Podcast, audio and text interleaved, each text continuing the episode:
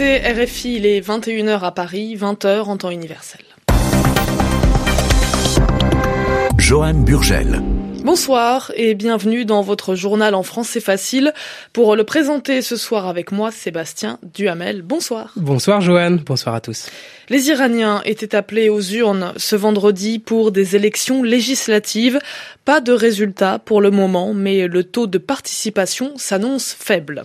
Le nombre de nouveaux cas de contamination au coronavirus se multiplie, notamment au Moyen-Orient.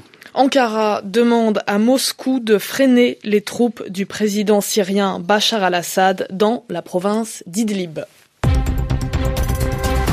Le journal en français facile.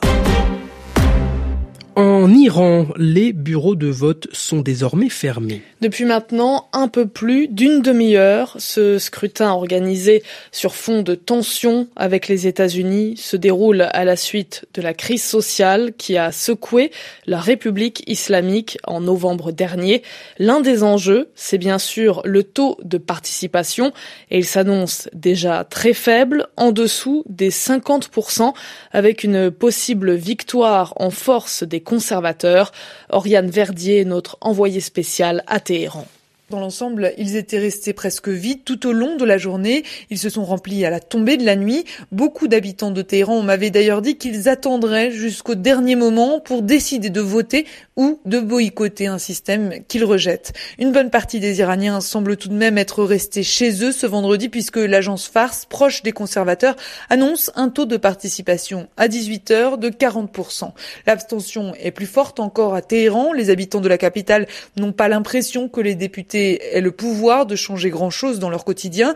Dans les provinces, les candidats sont plus proches des électeurs et plus aptes donc à séduire. Le taux définitif d'abstention devrait être connu demain. C'est un vrai message envoyé par la population qui craint de protester à haute voix contre les politiques. Les résultats définitifs de ces législatives sont eux attendus pour dimanche. Si comme prévu les conservateurs remportent une large majorité au Majlis, ils aborderont en confiance les présidentielles de l'année prochaine. Oriane Verdier, Téhéran, RFI. L'épidémie de coronavirus et l'inquiétude de l'OMS. L'Organisation mondiale de la santé estime que le temps presse face aux nouveaux cas de contamination hors de Chine. Elle s'alarme de l'absence de liens épidémiologiques clairs. Autrement dit, des personnes sont infectées alors qu'elles ne reviennent pas de Chine et qu'elles n'ont pas eu de contact avec des cas de contamination confirmés. Les nouveaux foyers de la maladie se multiplient notamment en Iran qui a connu 4 décès et 18 contaminations depuis mercredi. En Italie, 9 villes du nord du pays ont fermé vendredi les écoles et les lieux publics. Au total, dans le monde, plus de 75 000 personnes sont contaminées. Des efforts diplomatiques sont en cours pour tenter de mettre un terme au calvaire des centaines de civils menacés par l'avancée des forces syriennes dans le nord-ouest du pays. Alors que l'offensive des forces du régime de Damas se poursuit à Idlib, le président turc Recep Tayyip Erdogan et son homologue russe Vladimir Poutine ont eu un échange téléphonique ce vendredi Ankara et Moscou sont les principaux acteurs étrangers de la bataille qui se déroule actuellement dans la région d'Idlib. Nicolas Falaise. Selon la présidence turque, Recep Tayyip Erdogan a demandé à Vladimir Poutine de freiner le régime syrien. Moscou est en effet le principal soutien politique et militaire de Bachar al-Assad et c'est avec l'aide du puissant allié russe que l'armée syrienne progresse actuellement dans la province d'Idlib, encore tenue par des groupes rebelles et djihadistes. Toujours selon Ankara, le président turc a exhorté son homologue russe à mettre pleinement en œuvre l'accord de 2018 qui devait imposer le calme dans la région d'Idlib, mais c'est à l'évidence un dialogue difficile et déséquilibré que mènent Ankara et Moscou. Ainsi, durant sa conversation avec son homologue turc, Vladimir Poutine, lui, a surtout mentionné les actions agressives que mènent les djihadistes à Idlib. La situation dans le nord de la Syrie, dramatique pour les civils, préoccupe les Européens, en particulier la France et l'Allemagne. Emmanuel Macron et Angela Merkel se sont entretenus avec Vladimir Poutine jeudi et vendredi avec Recep Tayyip Erdogan. Paris et Berlin proposent la tenue d'un sommet à quatre réunissant les dirigeants russes, turcs, français et allemands. Nicolas Falaise du service international d'RFI. Puis le secrétaire général de l'ONU, Antonio Guterres, affirme que la province d'Idlib vit actuellement un cauchemar humanitaire. Washington et les talibans afghans pourraient signer un accord dans une semaine. Ce compromis pourrait être signé le 29 février précisément, mais il reste soumis à une réduction drastique de la violence dans le pays durant les sept jours qui viennent. Les talibans et le gouvernement à Kaboul se sont d'ailleurs engagés à respecter un cessez-le-feu partiel à partir de ce soir, minuit. C'est une étape importante en vue de pourparler de paix en Afghanistan après 18 ans de guerre. Le journal en français facile. Au Canada, le blocage des voies ferrées qui dure maintenant depuis plus de deux semaines commence à faire mal à l'économie du pays. Le Premier ministre Justin Trudeau cherche toujours une solution pacifique à ce conflit né de l'opposition d'une partie d'une nation autochtone qui refuse de voir passer un gazoduc sur son territoire. C'est dans le nord de la Colombie-Britannique. La police canadienne qui protégeait le chantier laisse entendre qu'elle pourrait se retirer. C'est une des conditions des opposants pour commencer les discussions. Les précisions de Pascal Guéricola.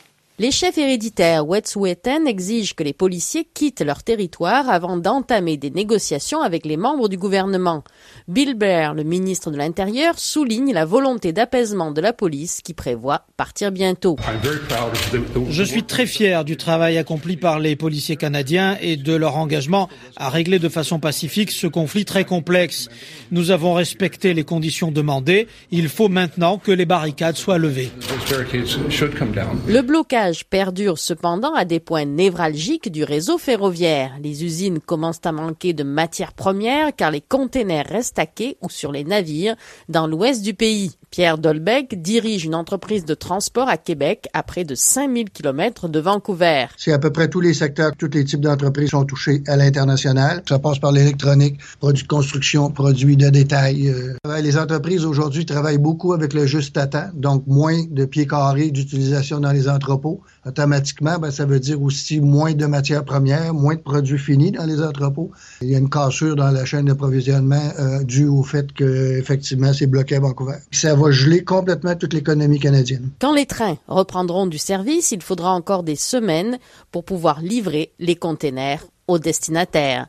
Pascal Guéricola, Québec, RFI. Allez, direction l'Australie avec une vidéo qui a bouleversé tout le pays. Une vidéo qui a été vue par euh, énormément de monde à travers euh, le monde. Un garçon de 9 ans atteint de nanisme a une fois de plus était victime de harcèlement à l'école. Sa mère, Yaraka Bales, a mis cette vidéo en ligne pour dénoncer le harcèlement subi par son fils, Elliot Brachet. Je viens de récupérer mon enfant à l'école. Il a de nouveau été harcelé. J'en ai averti le principal et maintenant je veux que les gens sachent, parents, éducateurs, enseignants, voilà ce que produit le harcèlement. Donne-moi un couteau, je veux me suicider, je veux que quelqu'un me tue. Ce sont les mots de Quaden. Le garçon de 9 ans pleure à chaudes larmes. Il a encore subi les insultes et les moqueries de ses camarades de classe car il est né et restera de petite taille. À court de solution, la maman de Quaden filme la séquence. Le harcèlement quotidien tue, affirme-t-elle. Yaraka Bales, qui est aborigène, veut dénoncer le manque d'ouverture et d'éducation sur le handicap à l'école. Cette maman ne s'y attendait pas, mais en à peine deux jours, la vidéo a été visionnée 20 millions de fois. Une vague de soutien inonde les réseaux sociaux, des acteurs d'Hollywood, des joueurs de rugby, tout le monde tente de redonner le sourire au jeune Quaden. La pire journée de sa vie s'est finalement transformée en rêve, dit-il. Il sera au stade samedi soir pour voir un match de son équipe préférée. De son côté, sa mère attend, elle, que les mesures anti-harcèlement soient renforcées. Elliot Brachet. En France, le salon de l'agriculture s'ouvre demain à Paris. Le gouvernement s'apprête à lancer une vaste consultation publique des Français. Elle s'étalera de mars à fin mai et portera sur l'agriculture, l'alimentation et l'utilisation des fonds européens de la politique agricole. L'atelier des médias